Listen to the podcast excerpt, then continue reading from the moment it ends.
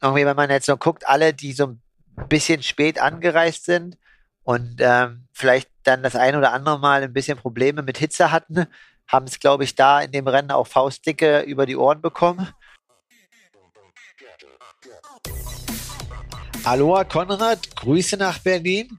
Der Trailrun Berlin ist Geschichte. PTO Championship in Dallas sind Geschichte. Ironman 73 in Dresden ist Geschichte. Wir haben eine spannende Folge heute vor uns.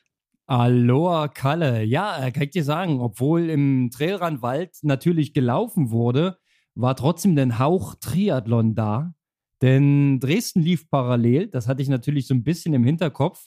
Und mit Maximilian Müller hat die Klassikdistanz ein Triathlet gewonnen und ist da richtig straff durch die Berge gelaufen. Eine 10 mit über 300 Höhenmeter in 38, 48. Chapeau. Äh, das war straff. Gute Vorstellung. Letztes Jahr hat er noch die XL-Strecke gewonnen. Dieses Jahr hat er gesagt, 10 erreicht. Ist ein geiler Wald, tut aber schön weh. so, und das war äh, der Drehrer in Berlin. Ähm, nein, der war natürlich noch viel mehr. War richtig geil, war richtig schön. Glück gehabt mit dem Wetter. Wie, äh, hast du was aus Dresden gehört? Ich habe dich nicht an der Startlinie gesehen. Ja. Ja, du bist nicht im Ergebnisdienst. Ich bin nicht im Ergebnisdienst, ich bin auch nicht gestartet. Also, ähm, ja, ich denke, das Rennen war sehr, sehr interessant. Es waren auch sehr, sehr gute Leistungen, auch wenn man irgendwie dachte, dass das Profifeld bei den Männern ganz schön ausgedünnt war. Ähm, ich habe ja die Starterliste gesehen und mir die zweite Hälfte mal angeschaut und da waren ein paar Namen dabei, die halt echt ja schon richtig was gerissen haben, vielleicht auch aus der Kurzdistanz kommen und da habe ich eigentlich schon viel erwartet. Ja, sonst habe ich äh, von zwei Amateuren, die ich ein bisschen betreue, gehört, wie es war und auch von dem einen oder anderen Profi. Also die äh, das Rennen an sich hatte hatte vieles. Es hat Spaß gemacht, war natürlich auch sehr sehr hart. Und ähm, ja, wenn man Franz äh, Löschke beziehungsweise ja also seine Leistung analysiert, dann kann man sagen, Franz hat das Rennen ganz eindeutig im Wechseln gewonnen, weil er mit Mut belohnt wurde und äh, seine Aerodynamik aufrechterhalten hatte. Und aus Leipziger Sicht, ähm, Caro Pole bei den Frauen, also auch wenn natürlich ja alles auf nach Dallas schaut, ähm, war die Leistung von ihr, denke ich, trotzdem richtig gut. Ähm, sie ist ja auch bei Daniel, war mega happy und ähm, ja, hat er, glaube ich, als Siegerin auf dem Podest auch echt geweint. Und das war halt cool zu sehen. Ja, und sonst denke ich, dass äh, die Amateure das auch gut gemeistert haben. Schade waren es, dass am Ende halt nur knapp 400 Starter waren.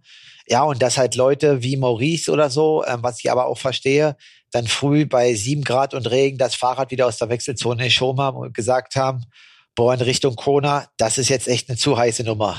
Ja, kann ich auch verstehen. Die haben äh, sogar Neoprenpflicht angeordnet, weil es offensichtlich so äh, widrige Bedingungen waren und die Schwimmstrecke zusätzlich noch verkürzt. Ich weiß gar nicht, wie weit die am Ende geschwommen sind, aber den Zeiten nach kann das nicht viel gewesen sein. Na, ich glaube, es waren so 750 offiziell, ja 850 Meter. Und ähm, ja, kleiner Sidefact noch, bei den Höhenmetern haben sie sich wohl ein bisschen verrechnet. Also es waren irgendwie anstatt 500 ausgeschrieben, waren es dann 1000. Also hatte dann doch ein bisschen hm, quasi Anspruch die Strecke.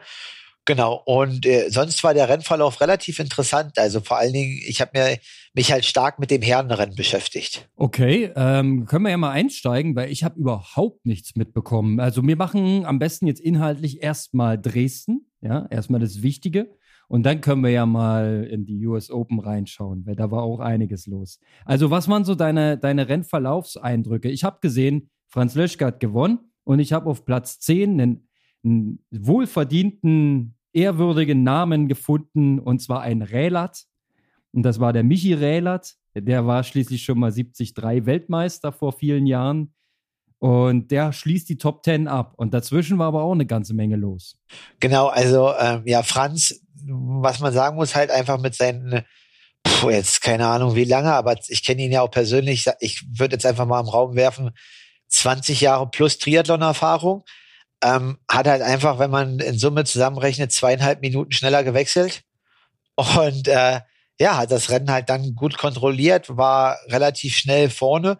Und alle, die sich halt irgendwie was angezogen haben, also das kann man relativ gut an den Wechselzeiten ziehen. Also wer halt irgendwie eine 50 Sekunden, eine Minute länger braucht in der ersten Wechselzone, der hat sich halt eine Weste oder so angezogen. hatte halt die Gruppe verpasst bei den Männern und hat halt in den ersten 25 Kilometern nochmal drei Minuten aufgebrummt bekommen. Und ähm, ja, wann das aus Leipziger Sicht dann vielleicht auch noch zu erwähnen ist, ist ähm, Leonhard Arnold, der quasi in Leipzig ja auch trainiert und beim Leipzig Triathlon 2000 und warte 21 äh, Zweiter war, wo ich, der mich kurz vom Ziel noch geholt hat, hat in Dresden äh, mal ein richtiges Brett rausgehauen und hat dann eine 1,10 mit äh, auf der Laufstrecke äh, abgelassen. Also ja, die, die Laufzeiten werden immer schneller. Es geht auf alle Fälle ab. Und äh, ja, gut, Franz hat's mit Erfahrung gemacht, aber dass ein Franz Löschke irgendwie nur die fünfte oder sechste Laufzeit hat, das ist, glaube ich, auch nicht so selten. Ja, Comeback, äh, den hatte ich eigentlich noch auf der Rechnung, ist Andrea Salvesberg, ein Schweizer, ähm, auch Olympiastarter eine Bestzeit auf einem flachen Halbmarathon, glaube ich, da kann im Triathlon aktuell, können dort wenige mithalten mit 1,04, war aber lange verletzt. Ähm, und ja, also Triathlon ist halt dann doch nochmal was anderes, aber der ist halt sonst eigentlich auch immer ein Podiumskandidat, der 1,10, 1,11 laufen kann. Hat dort sein Comeback gegeben. Ich wusste das mit der Verletzung nicht, habe mir ja halt bloß geguckt, okay, und habe halt gesehen, okay, 1,14 hätte ich ihn eigentlich sogar auch in Richtung 1,10 zugetraut und habe ihn eigentlich auch als Podiumskandidat gesehen. Und ähm, ja, wen man nicht vergessen dürfen, Jonas Hoffmann auf Platz zwei, ähm, auch ein Deutscher, also quasi dreifaches deutsches Podium, zwei Lati-Slots jetzt äh, quasi für Franz und Jonas, haben sich das auch verdient und ähm, ja, sind da, denke ich, erstmal relativ happy mit. Wenn ich jetzt hier so die Splitzeiten ein bisschen angucke, war das ein einsames Rennen für den Franz, ne? Also wenn du sagst, ähm, der hat es im Wechsel gemacht, äh, geschwommen sind die alle gleich ungefähr äh, muss eine Spitzengruppe gewesen sein. Dann wechselt er schnell, weil er sich nichts überzieht und voll auf Aero bleibt, so wie du sagtest, ne? egal ob sieben Grad sind oder nicht. Fährt dann noch eine Minute schneller Fahrrad, also die reine Radzeit, und muss dann mit einem gehörigen Vorsprung auf die Laufstrecke gegangen sein und hat das vielleicht auch ein bisschen taktisch verwaltet. Ja, am Ende hatte er noch fast anderthalb Minuten Vorsprung, also das Ding sah bombensicher aus, jetzt von außen betrachtet. Ja, also geiles Ding. Hast du bei den Ladies irgendwas noch vom Verlauf mitbekommen? Wie ist es da, ähm, wie hat sich das drin entwickelt? Ja, auch, ähm, also bei Männern muss man nochmal sagen, ich glaube, die waren bis Kilometer 70 oder 80 alle zusammen und dann ist Franz irgendwie in der Abfahrt nochmal rausgefahren und hat dann aber den zweiten Wechsel 1,20 schneller gemacht als den Rest. Also hat da wahrscheinlich nochmal 2,20 gut gehabt. Und dann ist der ähm, Jonas Hoffmann schon nochmal gefährlich nahe gekommen, aber so wie du halt gesagt hast, kontrolliert und noch gekontert. Und bei den Frauen war es wohl so, dass ähm, ja quasi vorher, ähm, also auch zwei, drei Frauen zusammen geschwommen sind. Die waren dann, glaube ich, auch auf dem Fahrrad. Anne Reichmann, ähm, ja auch bei der 73 WM schon Top 10, hatte, glaube ich, einen Platten, konnte dann durch die Kälte den Schlauch nicht wechseln, ist dann ausgestiegen. Und ähm, die Siegerin aus Estland hat irgendwie im Rennen einmal rechts überholt, wurde deswegen ähm, disqualifiziert und hat sich aber quasi bis zur Ziellinie mit der Caro Polo irgendwie ein Kopf-an-Kopf-Rennen geliefert, hat das dann auch mit einer halben Minute oder Minute, boah, muss man im Ticker gucken, gewonnen. Aber aufgrund der Disqualifikation äh, des Fehlers halt mit dem Überholvorgang dann halt ähm, ja aus dem Rennen genommen und äh, Sieg für Caro Pole halt. Ja, krass. Das, siehst du, das sieht man ja gar nicht, wenn man die reine Ergebnisliste anschaut. Ähm, da ist die schon bereinigt. Das sieht man überhaupt nicht. Was man aber sieht, ist ähm, die Drittplatzierte, die sollte man auch nochmal nennen, die Daniela Kleiser. Ähm, die hat eine brettharte Laufzeit hier stehen. Hier steht 1,1820. Wenn man bedenkt, dass Franz Löschke eine 1,15 gelaufen ist, dann ist sie da richtig in the mix hier bei den Laufzeiten. Also das ist schon stark. Caro Pola hatte 1,22. Ja, und die ähm, auch sehr bekannte Dame aus Großbritannien, die Nikki Bartlett, ja, die hatte 1,24 mal so zum Vergleich. Wenn man da eine 1,18 drauf schwartet, ist schon anständig. Ja, da hätte ich mit einem Flach, also mit einem Solo-Halbmarathon meine lieben Sorgen zurzeit. Ich glaube, das wäre nicht drin bei mir. Also bretthart, gute Ergebnisse bei schweren Bedingungen.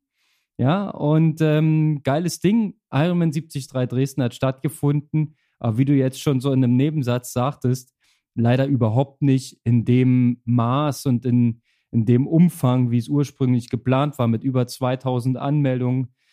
Jetzt aufgrund ähm, des späten Termins, der Witterungsbedingungen, des ganzen Umbuchungserstattungswahnsinns, jetzt hast du da 400 Ergebnisse. Das ist, glaube ich, nicht das, was man sich vorgestellt hat in Dresden und in der Region. Aber der Auftakt ist gemacht, vielleicht wird es nächstes Jahr besser. Ja, also ähm, definitiv. Ich denke, dass es besser wird und dass es jetzt ordentlich gemacht haben und dann vielleicht ein bisschen weiter nach vorne rücken. Also ich bin ja eigentlich so ein Freund, mich hat mal irgendjemand gefragt, wann man einen Triathlon veranstalten soll. Da meinte ich so, naja, entweder Anfang Mai oder Anfang Oktober, aber äh, weil dort keine Rennen sind. Aber gut, das kann man halt wahrscheinlich äh, meine These muss ich dann auch immer überdenken, mhm. weil der September oder die zweite Hälfte kann schon ganz schön äh, gefährlich oder risikoreich werden für einen Veranstalter. Ja, was noch in Dresden zu sagen ist, ich weiß nicht inwiefern, aber ich glaube so ein bisschen, ich weiß nicht, ob er vorher schon involviert war, aber ich glaube, den Zielbanner diesmal hat auch Mike Petzold hochgehalten. Ähm, ja, vielleicht wissen das einige Hörer nicht. Auf alle Fälle eine sächsische Triathlon-Ikone, also die ganze Familie und Mike halt auch äh, mit Olympiateilnahme in Peking. Ähm, ist, glaube ich, schon cool, dass er sich da jetzt so ein bisschen als Aushängeschild des sächsischen Triathlons ähm, aus Bautzen auch so ein bisschen vorspannt und ja, da versucht das so als Diplomat so ein bisschen in die richtige Richtung zu rücken. Finde ich auch geil. Der war ähm, immer aktiv. Der war auch in Leipzig mal am Start und in, in, äh, in Fachkreisen der MP. Ähm, guter Mann gewesen, richtig gut. Der war damals in der, in der schönen Truppe, äh, als noch Daniel Unger, Jan Frodeno und äh, äh, Mike Petzold und noch ein paar andere, Steffen Justus. Äh, das war, glaube ich, eine ziemlich geile Gang, die da Triathlon gemacht hat. Ich habe da so einige Geschichten gehört von Trainingslagern auf Lanzarote, die dann auch mal am Abend mit einem Bierchen endeten. Also da war gute Stimmung im Team. Genau, und jetzt äh, gibt er die Stimmung weiter am Streckenrad. Ja, das muss auch so sein. Ne? Also man muss sich engagieren. Von der alten Garde sind viele, viele noch. Also Jan selber ja noch Profi, ja, aber äh, Daniel Unger ist im, im Verband aktiv und Steffen Justus ist Trainer. Ähm, ich glaube sogar Bundestrainer. Ne? Also ich, ich ähm, bin bei äh, DTU nicht ganz so firm, aber auf jeden Fall geben die ihr Know-how weiter und äh, bringen auch einiges voran, weil wir sind nicht so schlecht aufgestellt auf der Kurzstrecke. Ich glaube, Richtung Paris geht was. Das kann sein. Also auf alle Fälle, da passiert jetzt ordentlich was und ähm, ist ja gut, dass da so ein bisschen, ja, keine Ahnung, die fünf, sechs Jahre, die dort, äh, wo es halt nicht ganz so war, dass man das jetzt wieder in die richtige Richtung biegt. Jupp. So sieht's aus. Lass uns mal über den Teich gucken, weil es war noch diese PTO Open, diese US Open in Dallas, ja, da wir hatten es letzte Woche ein bisschen angekündigt. Ähm, medial wieder wunderhübsch aufbereitet über Eurosport. Ähm, Roman Knoblauch am Mic. Der wird das gut kommentiert haben. Ich war leider nicht in der Lage, das anzuschauen, weil Samstag war ich im Wald zum Vorrichten. Sonntag haben wir noch abgebaut, als die Männer dran waren. Also habe ich das verpasst. Ich kann nur die Ergebnislisten anschauen und jetzt auf das Hörensagen eingehen, was du so mitgenommen hast. Fangen wir mal mit den Mädels an. Ich gucke mir die Ergebnisliste an und sehe, erstens, erfreulicherweise eine Lucy Charles Barkley, die weiter an ihrem Comeback gearbeitet hat und Richtung Kona offensichtlich ein bisschen Form zu bieten hat. Aber wahrscheinlich noch nicht da ist, wo sie gern sein möchte. So, dann sehe ich aus der Ergebnisliste äh, eine Taylor Nipp, die inzwischen nicht mehr Rennrad fährt, sondern eine Zeitfahrmaschine. Ja, und die einfach mal vier Minuten schneller fährt als eine Lucy Charles. So, oft 80 Kilometer ist es schon mal eine Aussage. Und die nächste Quintessenz, die ich mitnehme, alle Damen in der Top 10 laufen so, sagen wir mal, zwischen 1,11 und eigentlich 1,14 so. Das ist so die Hauptrange. Paula Findlay mit 1,17 hatte wahrscheinlich beim Laufen ein bisschen Probleme. Zehnter Platz. Aber Ashley Gentle, die gewonnen hat, läuft 1,459.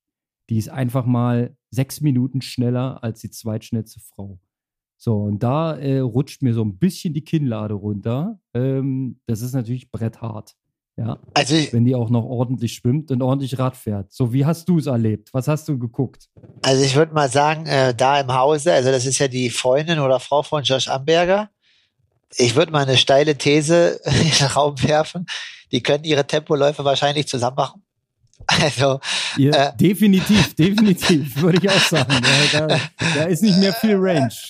Also, also beim Josh Mitchum, das wird dann schwierig, aber ähm, genau, ja, ist definitiv richtig krass. Und was man halt bei ihr sagen muss, ist, man, ja, die ist ja eigentlich ein paar, also ich bin jetzt nicht ganz so firm im Frauentriathlon, das ähm, tut mir vielleicht zwar ein bisschen leid, aber bei der Männer-Triathlon schon so stark umfassend ist, aber was man sagen muss, ist, dass die ja irgendwie die letzten ein, zwei, drei Jahre gar nicht so in Erscheinung getreten ist. Und also auch auf der Kurzdistanz und jetzt da irgendwie den Switch halt zur 70-3. Aber ich habe jetzt ihr Ranking nicht irgendwie äh, genau im Blick, aber ich glaube, die macht halt mega wenig Rennen und hat so vollen Fokus auf die beiden PTO-Rennen, Kanada und jetzt äh, USA. Gut, aber die hat die beiden jetzt gewonnen, sind halt 200.000 Dollar Preisgeld. Also schon mal alles richtig gemacht auf alle Fälle aus, aus wirtschaftlicher Sicht. Und das, was du halt sagst, also die anderen sind ja läuferisch auch stark.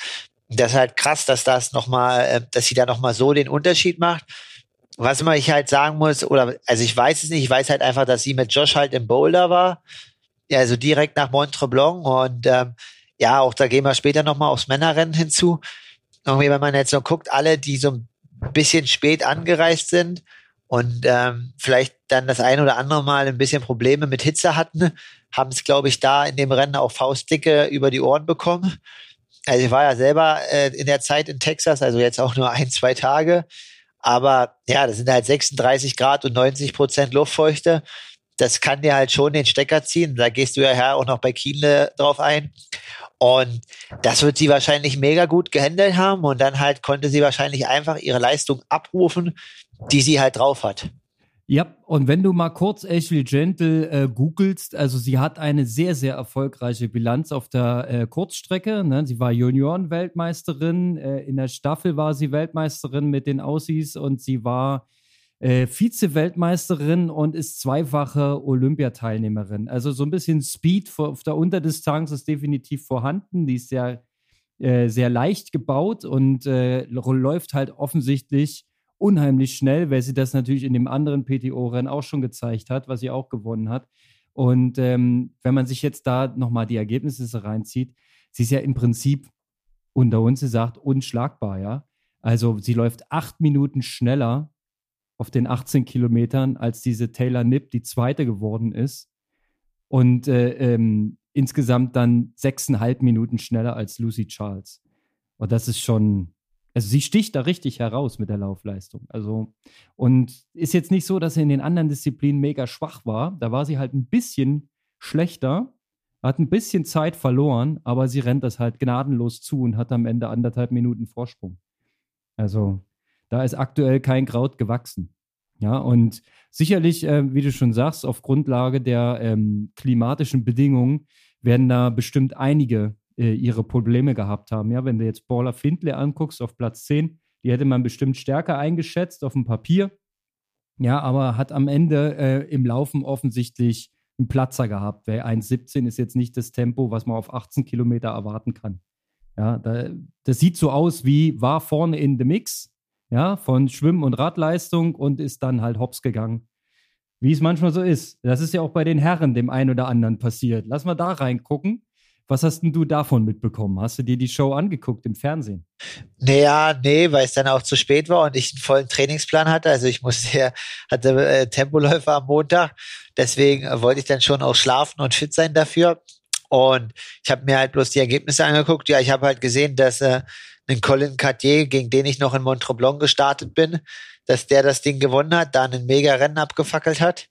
Ähm, ja, sonst aus deutscher Sicht halt äh, Florian Angert, auf Platz 5, Mika Not auf Platz 9. Also, ähm, was ich halt so finde, also außer vielleicht jetzt bei Flo, das ist, ich sag mal, 50 Prozent der Athleten, sowohl bei den Frauen als bei den Männern, denen gelingt es halt, äh, irgendwie das jetzt noch gut hinzukriegen vor Kona. Und 50 Prozent, äh, ja, kriegen das irgendwie nicht ganz so beides hin, was ich auch verstehe, weil ja, bereitest dich voll auf Kona vor, bist im Ironman-Training, aber du brauchst eigentlich den Speed davor. Ähm, also ein bisschen komisch. Dann hat man noch auf Strava gesehen, dass ähm, das alles nach, nach einem schnellen Rennen aussah, aber ein Tor Benedix Matzen, Wattsysteme hin oder her, hat halt seine Wattwerte veröffentlicht. Ähm, auf Platz 14 mit 310 oder 311 Watt. Das hört sich jetzt erstmal augenscheinlich nicht so viel an. Aber wie gesagt, bei 36, 37 Grad und Luftfeuchte ähm, ist das halt schon ja eine Hausnummer und ähm, seine Laufzeit, ich habe sie nicht im Kopf, aber war irgendwie 3,42 im Schnitt. Ist jetzt auch nicht, wo man sagt, oh, ist mega schnell, aber müssen man erstmal nachmachen bei den Bedingungen. Und ja, vorne ging auf alle Fälle die Post ab. Und sonst glaube ich halt einfach so, wie es viele Athleten beschrieben haben, dass es äh, viele Phasen gab, wo es den einen oder anderen halt richtig schlecht ging.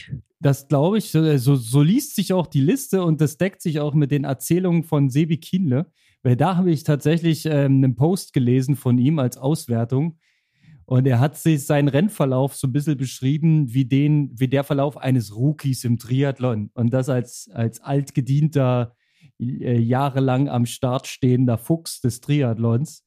Denn er hat so richtig schön ähm, ausformuliert, er ist mitgeschwommen mit der Spitzengruppe, die war sehr, sehr lang gezogen. Er hing da hinten dran, aber nach der ersten Runde ist er komplett geplatzt. Er meinte, naja, vielleicht so ein bisschen äh, überhitzt schon beim Schwimmen. Auf jeden Fall resultierte es darin, dass er die zweite Runde deutlich langsamer schwimmen musste und ähm, dann mit erheblichem Rückstand ähm, aus dem Wasser stieg.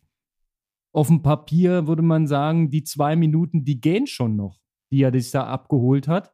Aber wenn man den Verlauf im Hinterkopf hat, ist er natürlich schon angeschlagen nach dem Schwimmen. So, und dann meint er, beim Radfahren ist ihm genau nochmal das Gleiche passiert. Das waren offensichtlich äh, mehrere Runden, ich glaube acht Runden, immer hin und her. Und er meinte, die letzten zwei geplatzt. Musste er wieder ganz langsam dann verhältnismäßig zu Ende rollen, hat sich in den Lauf gerettet und der Lauf ist eigentlich das, was man bei Sevi als das absolut herausragend Positive mitnehmen kann. Wir haben ja schon ewig über seine Achillessehne, Probleme und so weiter gesprochen. Aber hier fackelt er eine Zeit hin, eine Stunde und 57 Sekunden, die nur unwesentlich langsamer ist als die von Colin Cartier, der das Ding gewonnen hat. Der ist eine Stunde und vier Sekunden gelaufen. Was bei den von dir angesprochenen Bedingungen natürlich auch krank ist, ne? 18 km/h. Da weißt du Bescheid, das ist zügig. Und ähm, ja, das, das, damit wird er am Ende 16. Ja, also äh, das muss ein Auf und Ab gewesen sein in dem Rennen vom Allerfeinsten. Er hat dann bestimmt beim Laufen noch etliche äh, Guys eingesammelt. Ja, und ähm, ja, bei einem anderen Deutschen, beim Jan Stratmann, ist es, äh, sieht es genau andersrum aus vom Verlauf. Ja, stabil geschwommen, halbwegs ordentlich Rad gefahren und dann leider beim Laufen ein bisschen hochgegangen. Da hat er nochmal neun Minuten verloren und ist auf 26 gelandet. Aber ähm, ja, also muss, muss wieder mal eine Schlacht gewesen sein. Mit für mich relativ überraschendem Ausgang mit dem Ergebnis Colin Cartier vorne, Magnus Dietliff auf zwei. Das, damit hätte man rechnen können, dass der stark ist. Ähm, und Sam Long macht den dritten Platz mit Yo Yo Yo, hat die Radbestzeit hingebrettert und ist sehr stabil gelaufen. Also, wenn der besser schwimmen könnte, würde er alles gewinnen, glaube ich. Und Sam Long vor Sam Laidlow. Ja, ja, die beiden, die sich da fast ähm, eine Schlägerei geliefert hätten, da beim Collins Cup. Ähm, vom Verlauf her haben die sich auch sehr, ähm, sehr dicht beieinander befunden nach dem Radwechsel. Denn ähm, das, was äh, Sam Long im Schwimmen verloren hat, auf Sam Laidlow. Das hat er offensichtlich beim Radfahren aufgeholt und hat dann aber beim Laufen gezeigt, pass mal auf, ich renne jetzt mal zwei Minuten schneller als du und dann ist das geklärt. Ich gehe aufs Podium und du nicht. Ja, wäre mal interessant in dem Moment dabei äh, gewesen zu sein, was dort an Wortwechsel stattgefunden hat. Aber gut, vielleicht ja. erfahren wir es ja noch, dass irgendwann Ob der mal ein oder andere gebellt hat, ich weiß es nicht. Ne? Aber der war ja nicht am Start, der Joe Skipper. Ähm, Florian Angert hatte sehr, sehr, sehr stabilen ähm, Swimbike. Ja, also gut geschwommen, vorne Spitzengruppe und äh, sehr stabil Rad gefahren. Ähm, hat beim Laufen ein bisschen eingezahlt. Ne? Also hat dort auf die absolute Spitze fünf Minuten verloren. Auf dem Sam Laidlow noch zwei Minuten. Also damit trotzdem noch ein sauberer, starker fünfter Platz und auch ordentlich Preisgeld. Ne? Mit dem fünften Platz äh, gehst du auf jeden Fall nicht ähm, klamm nach Hause. Ähm, ich hatte die Liste vorhin offen. Warte, ich glaube, vielleicht ist sie sogar noch auf dem Telefon. Ähm, ja, ja, nee, auf alle Fälle ist es noch, ich glaube, es sind 18.000 oder sowas, also oder noch mehr. Ähm, kann ja jeder nachschauen. Ähm, ich habe es jetzt nicht im Kopf, aber es ist relativ. Also es gibt ja für Platz 20 bis Platz 40 jeweils noch 2.000 Dollar. Ja, ja, das war richtig gut. Richtig also nur für, fürs Finish. Warte mal, ich finde es irgendwo. US Open. Wie viel bekommt der Sieger? Nee, warte, Konrad, ich hab's schneller. Ah, nee, jetzt bin ich beim, jetzt bin ich beim Tennis. Aber es war so, der Sieger geht mit 100 nach Hause, ne? Warte, ich hatte hier ein Bild. Hier ist es. Äh, also Platz 5 35.000, Sieger 100.000, Wow. zweiter 70, dritter 50. Mhm. Naja, siehst du, aber es ist doch schön, dass es sowas gibt, dass die Jungs sich da ein bisschen was beiseite schaffen können für harte Zeiten. Gut, man muss, ne- Somit ist erstmal der Hawaii-Trip äh, finanziert für die Top Ten, würde ich sagen. Ne? ja, also ist finanziert. Aktuell ist natürlich, äh, da unser Euro, hatte ich ja gesagt, so schwach ist, in den USA alles ein bisschen teurer als Europäer. Ähm, Aber klar, also 35.000, damit sollte man Hawaii schon finanzieren können. Da kriegt man ja jetzt erstmal harte Dollar quasi. Da kriegst du harte Dollar, die besser sind als der Euro, ja.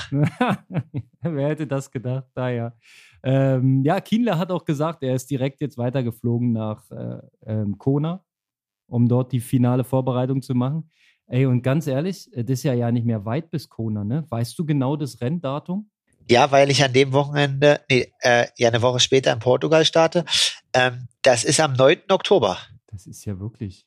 Das sind jetzt, wenn, wenn wir jetzt denken, dass Freitag ist, es ist nicht Freitag, aber wenn wir uns das vorstellen, Aber noch zwei dann Wochen. ist es am Sonntag und dann noch zwei Wochen. Krass.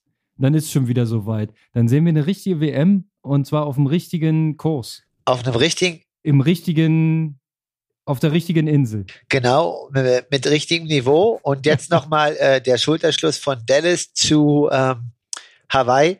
Also ich hatte irgendwie in Erinnerung, dass eigentlich die beiden Norweger, Blumenfeld und Eden auch irgendwie drauf standen. Hm. Ähm, aber die haben sich wahrscheinlich entschieden, jetzt nochmal eine ordentliche äh, Kona-Vorbereitung hinzulegen. Du hast mir erstmal eine ordentliche Einheit von den beiden Jungs geschickt, wo ich halt früh schon drüber. Ja, mal was zum Nachmachen, Kalle. Ja, also auf alle Fälle äh, ist eine Zierstellung. Aktuell äh, ist das äh, noch nicht möglich und man darf nicht vergessen, die haben das in der Höhe gemacht. Ne? Also ich habe mir den Ort angeschaut. ja, ja, ja. Foromö ist das, ne? Ja. Ja, also auf 1,8, das ist schon ein richtiges Brett dort oben. Okay, wir reden über ähm, diverse Wiederholungen von 2000 Meter Läufen. Ja, äh, 12 mal 2000 mit ein bisschen Einlaufen vorne dran und äh, mit leicht ansteigendem Tempo nach hinten raus. Ja, da kann auch schon mal was mit, mit 3,14 oder 3,15 im Schnitt dann am Ende stehen. Ne? Genau, also und äh, das halt bei 24 Kilometer Tempoläufen auf alle Fälle ein gutes Brett, die scheinen fit zu sein. Und es wird spannend in Kona. Yep. Und nochmal kurz zurück zu Dallas, also weil ähm, alle ja sich mit den klimatischen Bedingungen so ein bisschen, ähm, ja, was heißt, gehadert haben oder also das als Grund genannt haben, dass es halt das Rennen so hart gemacht hat. Ja, umso mehr einen Grund, ähm, ja, warum wir jetzt wissen, warum Patrick seine Vorbereitung halt immer in den Woodlands macht. Ich hatte gestern noch ein Gespräch mit meinem Trainer, der meinte halt irgendwie auch, der hat irgendwie was gesehen von Patrick, ähm, eine Laufeinheit, 340, 320, äh, 340, irgendwie immer 10 Minuten Abschnitte in einem langen Lauf integriert. Da meinte er halt, naja, dass Patrick ja dann eigentlich auch in einem Bereich, der für ihn sehr angenehm ist, halt ökonomisiert und das ist ja, dass er eigentlich wahrscheinlich von seiner Fähigkeit noch mal ein Stück schneller könnte. Aber da habe ich halt gesagt, das findet halt dort in den Woodlands oder Texas statt, was halt mega krass ist. Also der scheint auch wieder fit zu sein. Und ähm, ja, wir wissen umso mehr, warum er jetzt immer da seine Vorbereitung macht. Ja, das Ding ist, da ist halt keine Luft in der Luft. Das ist wie Höhentraining, nur äh, halt nicht in der Höhe. Aber äh, viel Sauerstoff kriegst du da halt nicht raus, ne? Wenn die Luft so dick ist und so warm, ne? Das ist halt, man sagt ja, kalte Luft hat mehr Sauerstoffgehalt. Aber äh, die ist da halt, ja, wie so ein bisschen Badewanne. Genau. Aber Immer Badewanne um den Körper rum. immer Badewanne. Wir brauchen nur noch zwei Wochen Geduld und dann äh, gucken wir uns das Rennen in Hawaii an und träumen davon, 2023 dabei zu sein. Naja, definitiv, ja. Und äh, du hast ja gesagt, wir können noch einen kleinen Ausblick Richtung Israel werfen. Das ist das Ironman-Rennen, was du dir so ausgeguckt hast. Äh, da ähm, brodelt die Gerüchteküche, wer da alles so am Start sein soll. Das wird eine schöne Runde, ne? Ja, also Rasmus hat erstmal gestern veröffentlicht, dass er den gleichen Rennplan hat wie ich. Oh, also, das ist doch cool. Könnt ihr mal wieder einen Talk machen. Können wir mal wieder einen Talk machen. Also Portugal und Israel. Ähm, genau. Der ist jetzt wahrscheinlich dem einen oder anderen Hörer jetzt nicht so bekannt, aber war in Tulsa auch schon siebter ähm, und strammt immer knapp an der Hawaii-Quali vorbei. Samuel Hürzler ähm, macht auch Portugal, Israel. Ja, und dann hatten wir die anderen Namen hatten wir schon angesprochen mit Nils, Maurice, Dreizi, Boris und dann ähm, Herr Tomski hat mir noch den einen oder anderen gesagt, das kann ich jetzt hier noch nicht sagen, ähm, wer vielleicht auch Interesse hat, in Israel zu starten.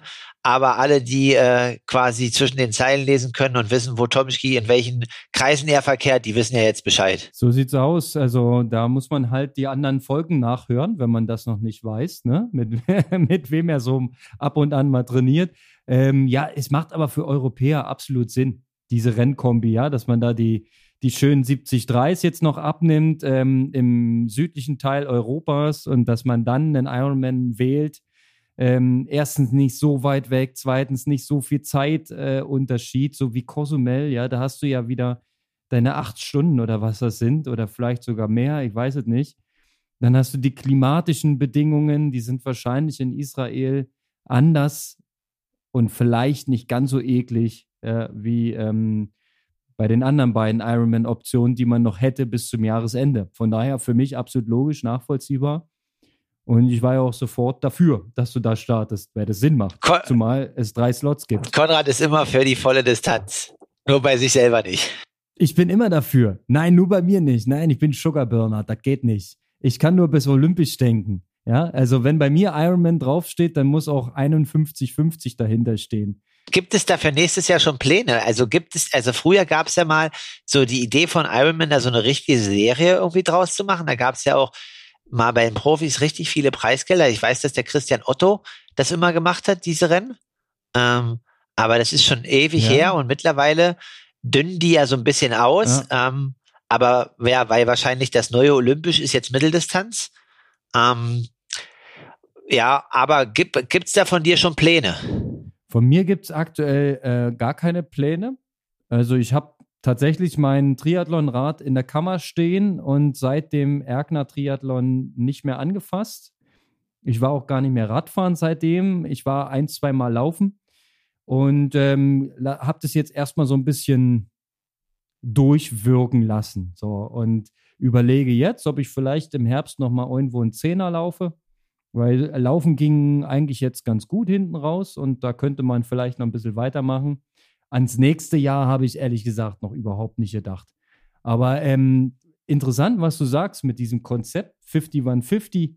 Ähm, ich habe auch mal irgendwann so ein Konzeptpapier in die Fingerchen bekommen, wo genau sowas drin stand, dass eigentlich alle Rennen äh, entwickelt werden sollen. So nach dem, so ein bisschen wie das Modell jetzt in Erkner war, ja. Wenn du ein 73 auf dem Sonntag hast, ist es organisatorisch vielleicht möglich, 50-150 oder vielleicht noch was Kürzeres? Jetzt haben sie es 418 vorgenannt, also wir könnten noch Sprintdistanz sagen.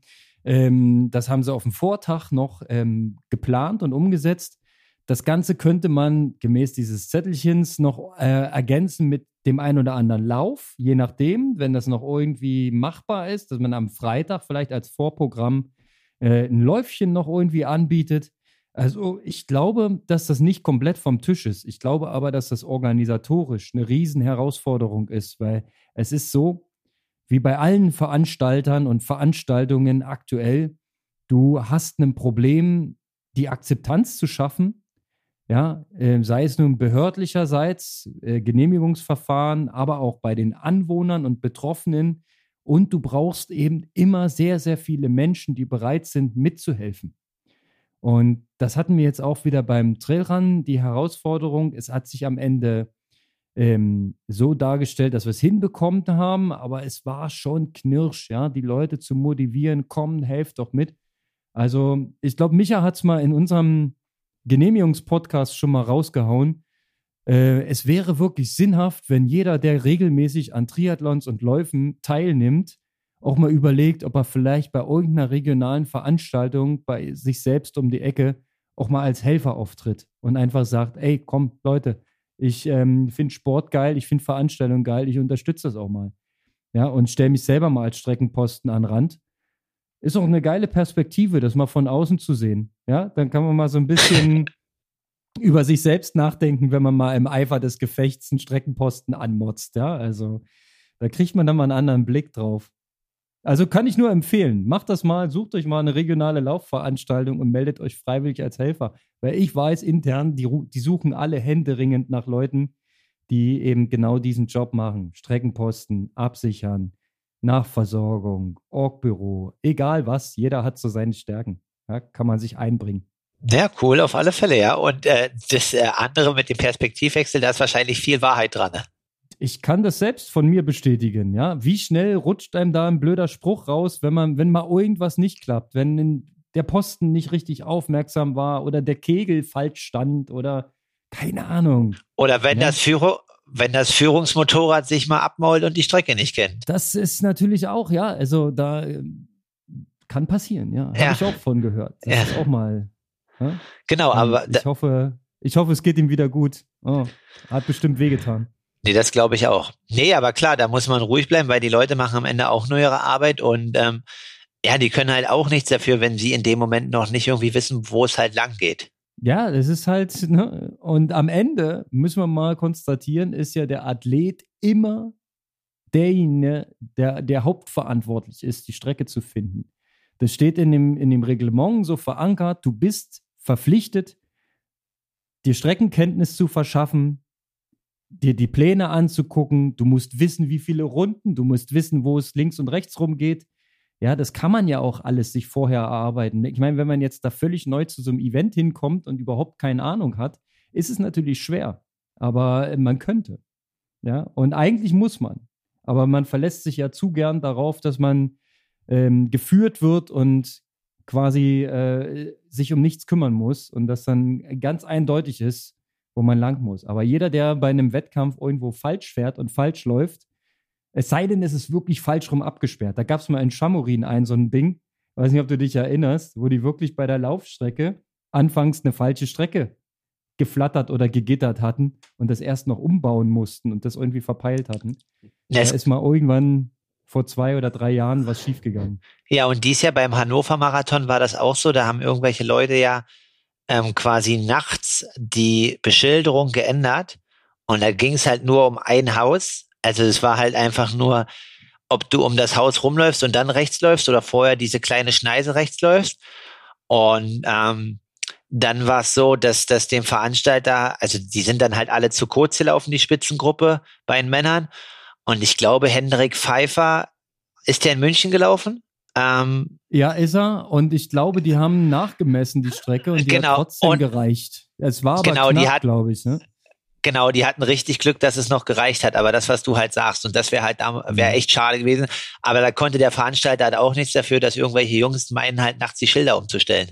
Ja, man hat halt bei einem Marathon wirklich eine weite Strecke und so groß das Team ist und so aufmerksam man auch ist, man kann nicht hundertprozentig alles morgens vor dem Rennen nochmal kontrollieren.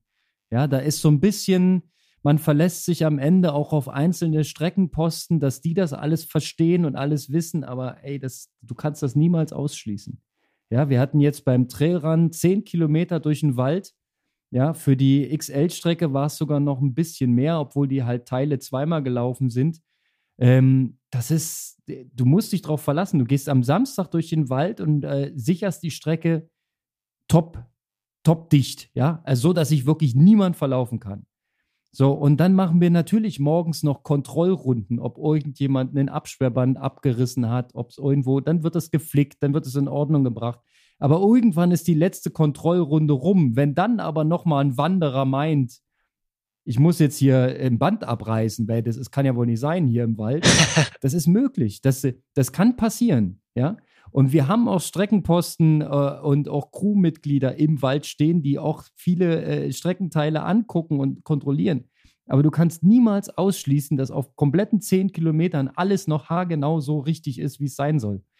Es ist, wir arbeiten dann auch mit Führungsfahrrad und versuchen so gut wie möglich, aber die Strecke ist halt auch so krass. Du kannst nicht komplett vorwegfahren, weil du rennst da halt 250 Stufen die Treppe hoch. Ähm, da kommst du mit dem Führungsfahrzeug einfach nicht, die schaffst du nicht. Bist du zu schlecht für. Wie, wie läuft das ab? Äh, der wartet dann unten, oder wie? Ne, wir führen quasi bis ran und oben muss der nächste übernehmen, aber das äh, äh, ist personell halt auch sehr aufwendig. Also eigentlich, um die Führung komplett abzudichten, bräuchtest du fünf Führungsfahrräder, weil du halt mehrfach wechseln müsstest. Ah, okay. Weil es ist teilweise so steil im Wald, dass der Läufer halt deutlich schneller ist als der Radfahrer. Du müsstest absteigen und schieben, äh, kommst du halt nicht hoch. Ah, krass. Ne? Also wir haben da einen Streckenabschnitt, der nennt sich die Rampe. Äh, da äh, rennen die ersten drei hoch in Tippelschritt und alle anderen krabbeln. Also da ist nichts mehr mit Rennen. Steigen, krabbeln, hochkämpfen irgendwie. Da kannst du natürlich nie mit dem Führungsfahrrad arbeiten. Und, naja, also das ist halt so die, die, die Challenge und man muss da für Verständnis werben, dass halt nicht alles immer zu 100 Prozent abzudichten ist. Ja, wir sind ja nicht im Labor, sondern wir sind ja draußen. Nee, definitiv. Und ähm, ja, aber gut, dass es jetzt überall geklappt hat. Und ähm, ja, so wie gesagt, da muss man halt als Athlet auch sich ein, zwei Tage vorher mal die Strecke anschauen, wenn man auch bei solchen Groß-Events startet. Machst du ja auch in der Regel. Also man will ja auch so ein bisschen was wissen. Wir wollten ja, also am Beispiel von Dresden sieht man ja, wie gern wir eine Strecke getestet hätten. Aber da ist ja einiges immer durcheinander gekommen. Aber die, nochmal um den Bogen zum Dresden zurückzuspannen, Meinst du, die Strecke, die es jetzt war, die hat das Potenzial, 2000 Athleten zu fassen und im nächsten Jahr die gleiche zu sein oder muss da nochmal gearbeitet werden? Das weiß ich nicht. Also natürlich liest das ein oder andere hier in den Foren. Ich glaube halt so ein bisschen, hm, dass das Rennen Potenzial hat. Ähm, ich glaube aber, dass weiterhin auch ein bisschen gegen das Rennen geschossen wird. Und ähm, was ich halt gehört habe, ist, dass es quasi irgendwie am Freitag ja irgendwie ähm, in so einem Kongresszentrum halt diese Nudelparty gab oder nennen, sie haben es halt Bankett genannt. Und ähm, das war wohl richtig, richtig gut.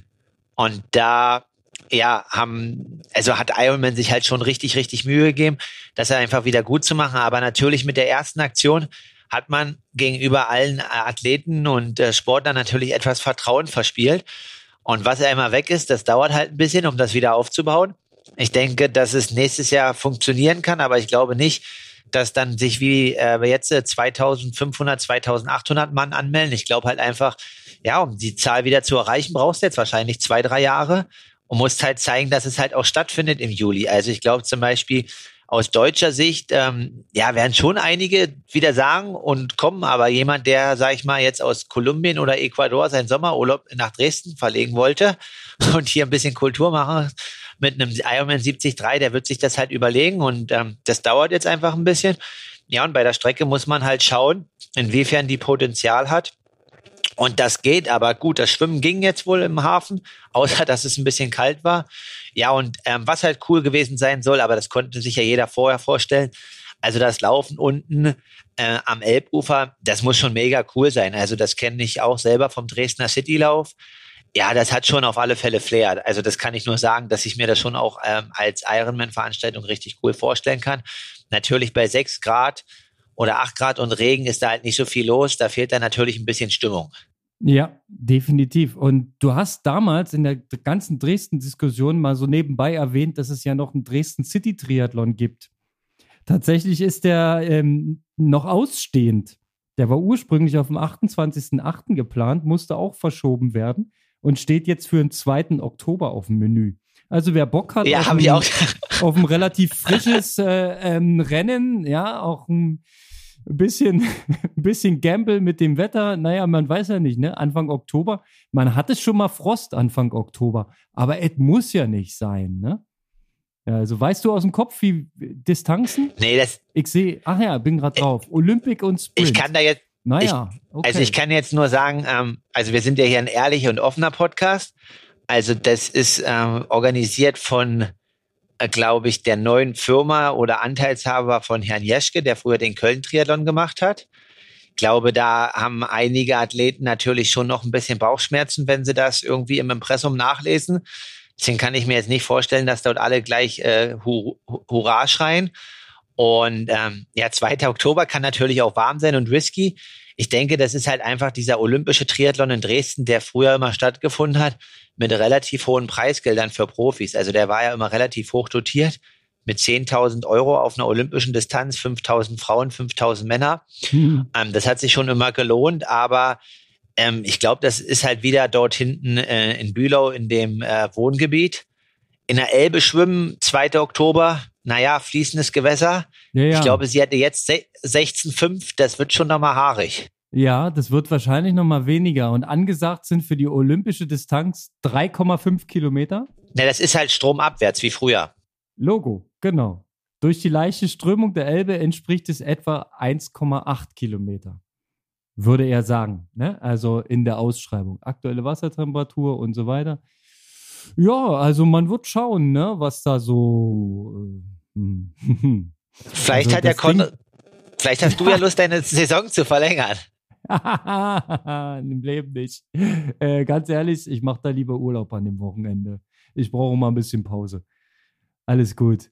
Aber du hast schon recht, Kölner Adresse, ähm, ja, da ist halt, äh, die heißen jetzt Kuba Running, ist jetzt die Firmierung. Kein Name dazu, aber Kölner Anschrift. Das wird schon aus der Richtung kommen, ja. Ich meine, das hat ja in Dresden wirklich stattgefunden und war ja auch schön und war ja auch gut gemacht. Von daher geben wir dem Ganzen eine Chance. Das hat auch eine gewisse Tradition. Das seit 2015 findest du Ergebnisse. 2020, 2021 leider nicht stattgefunden, Corona-bedingt nehme ich an. Und ähm, jetzt wieder angesetzt.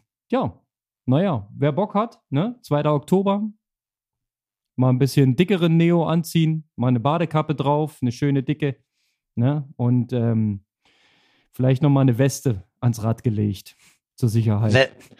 Da, da zählt dann Aerodynamik nicht so viel, ne? Weil du hast ja quasi Weste und so an, also brauchst du keine Aerogains am Fahrrad, weil die machst du alle genau. wieder weg mit der Kleidung.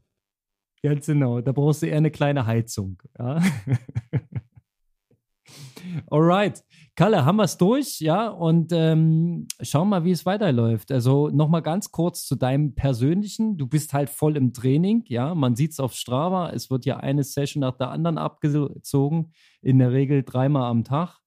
Halt äh, ähm, Profi, Profi-Style. Und jetzt geht's ähm, auf äh, 73 Portugal. Du hast gesagt Mitte Oktober und dann weiter Richtung Langstrecke. Genau, also ich gebe natürlich schon noch ehrlich zu, dass ich ähm, nach Livigno hm, in Leipzig halt eine mega Form hatte. Ich denke auch, dass ich die in Montreblanc hatte und dann natürlich auf eine Art und Weise mit mir dann schon hadere oder auch unzufrieden bin, dass ich, was wir ja auch immer besprochen haben, müssen wir jetzt nicht noch heute normal machen, ähm, dies Jahr echt irgendwie fit bin, vor allen Dingen jetzt in der zweiten Hälfte und das möchte ich halt einfach nutzen.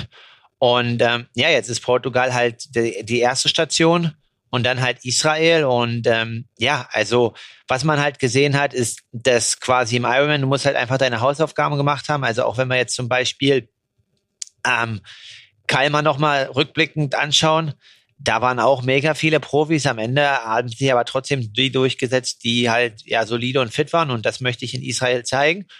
Und da bin ich eigentlich erstmal guter Dinge. Jetzt hast du natürlich gerade noch eine Sache, ähm, muss ich erwähnen, der Zweck von mir nochmal. Alistair Brownlee ist raus. Hawaii, hast du es gelesen? Ich hab's, ich hab's gelesen. Mal wieder irgendeine Stressfraktur. Ja. Bedauerlich. Ja, ist halt krass. Ähm, das ist eine interessante Sache, die hatte ich am Anfang des Jahres mit äh, Jan Raphael, nachdem ich halt in, in Mallorca oder Rimini halt nicht ganz so zufrieden war. Und äh, du sagst ja, ich bin einer, der gut trainiert. Ähm, das denke ich, bin ich auch. Aber er meinte zu mir, weil ich dann gesagt habe, ja, boah, jetzt muss aber mal. Und dann meint er so, na ja, aber du bist ja noch nicht wie die ganzen Jungs immer 140, 150 die Woche gelaufen und hast so viel Verschleiß an deinem Körper. Also Luft hast du auf alle Fälle noch. So. Und äh, das war erstmal eine schöne Aussage. Es hat mich mega gefreut damals und auch cool, dass er sich da halt die Zeit genommen hat, mit mir der Stunde zu sprechen. Aber das jetzt zurück zu Alistair. Also klar, Olympiasieg und das zweimal wiederholt. Aber so viel Verletzungen, wie er hat, auf alle Fälle, ja, hat wahrscheinlich früher schon richtig, richtig Gas gegeben. Also dazu noch mal ein bisschen hören sagen. Ja, ich habe von Björn Geßmann mal einen Podcast gehört, der da vehement äh, gesagt hat, und zwar mit Nachdruck, jegliche Stressfraktur im Körper kommt von der Mangelernährung. Es kommt einfach nicht vor, wenn du dich vernünftig und umfänglich ernährst, äh, dass du eine Stressfraktur bekommst. War seine Meinung, sein Standpunkt. Ich selber kann das nicht beantworten. Ich weiß nur, Ellie Brownlee sieht jetzt nicht unbedingt sehr stämmig aus. Und ich weiß, dass äh, äh, Blumenfeld und Eden noch keine Stressfraktur hatten. Ich weiß aber, dass. Und die sehen wohl genährt aus. Ich weiß aber, dass Ellie Brownlee auch aus persönlichen Rennen- und Nachrennerfahrung seine Kalorienbedarfe früher, ob er es jetzt noch macht, weiß ich nicht, oft äh, mit, mit dem Hefe gedeckt hat. Ja, gut, das ist ja aber. Und nicht jetzt, zu wenig. Aber das ist jetzt nicht unbedingt, na, das ist ein Brite, ja, was willst du erwarten, ja? Aber das ist jetzt nicht unbedingt eine ausgewogene Ernährung es kann durchaus bei einem Nährstoffmangel irgendwo hängen. Ne? Also steckst du nicht drin, weiß man nicht, äh, ist halt jetzt äh, dementsprechend so. Und zu den Laufumfängen, ja, das hört man immer wieder, ne? dass Triathleten auf der Langstrecke über 100 Kilometer konstant die Woche. Aber dagegen spricht zum Beispiel auch wieder von Geßmann gesagt, der da sagte, ein Patrick läuft im Leben nicht so viel.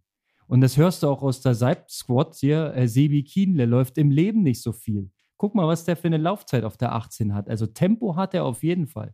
Und er hat es ja auch schon mehrfach gezeigt, dass er es auch über einen Marathon kann. Und ob ein Frodeno noch in der Lage ist, über 100 Kilometer konstant die Woche zu laufen bei seinen Schwierigkeiten aktuell, ich weiß es nicht. Ähm, bei den Norwegern könnte man ja bei Strava gucken, wie viel sie im Schnitt haben. Da ist es schon viel. Ja, das muss man auch sagen. Aber es ist auch nicht alles bretthart. Die laufen auch mal ein 530er Tempo und nennen das Recovery ran. Es ist ja auch dabei, sowas, ne? Nee, definitiv. Also ich denke, es muss alles dabei sein. Ich meine halt einfach nur, dass man halt schauen muss. Aber klar, also das ist halt jetzt schade, aber deswegen, also ich konzentriere mich jetzt auf die beiden Rennen. Portugal, Israel, um 2022 äh, all das, was wir hier besprochen haben und investiert haben, zu nutzen und da das Blatt zu wenden. Bin guter Dinge. Die Form ist weiterhin gut und ansteigend und ja, so kann es weitergehen. So soll es weitergehen. In diesem Sinne. Aloha Kalle. Aloha und dir viel Spaß beim Wintertriathlon in Dresden am 2. Oktober. Merci. Ciao. Ciao.